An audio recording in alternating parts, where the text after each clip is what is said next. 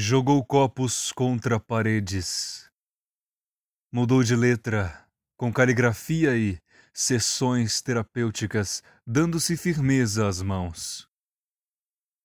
Rabiscou espelhos, não sendo ele sua própria letra. Lençóis amassados e marcas de unhas nas costas, cheiro de cigarros, bebida, suor e incenso. Os poucos amigos, dispersos, juravam que vivia em festa.